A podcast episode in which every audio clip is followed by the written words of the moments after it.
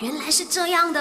My, you know, no, no, no, no, no, no, you know 吗？把你不知道的变成你知道的。那今天想跟你聊一聊关于三种颜色的猫，一定是母猫吗？为什么嘞？那小猫的颜色呢，只能够遗传父母啊，不能够遗传就是跳过父母的那一代的颜色，比如讲它公公或者是婆婆那样子啦。而控制猫的颜色呢，只有两种而已，黄色跟黑色。白色呢不是猫的颜色，而是白化基因起作用。可是决定黑色或者是黄色的基因呢，都是要看爸爸妈妈那边的嘛。所以公猫呢是不能够遗传父亲的颜色，母猫呢却可以从父母的身上呢各遗传一个颜色哦。这样来讲呢，就是忽略了白色啦。公猫一定是单色的，母猫呢可以是单色，也可以是双色。好像有一点点的复杂啦，如果有兴趣的话嘞，可以谷歌一下啦，OK。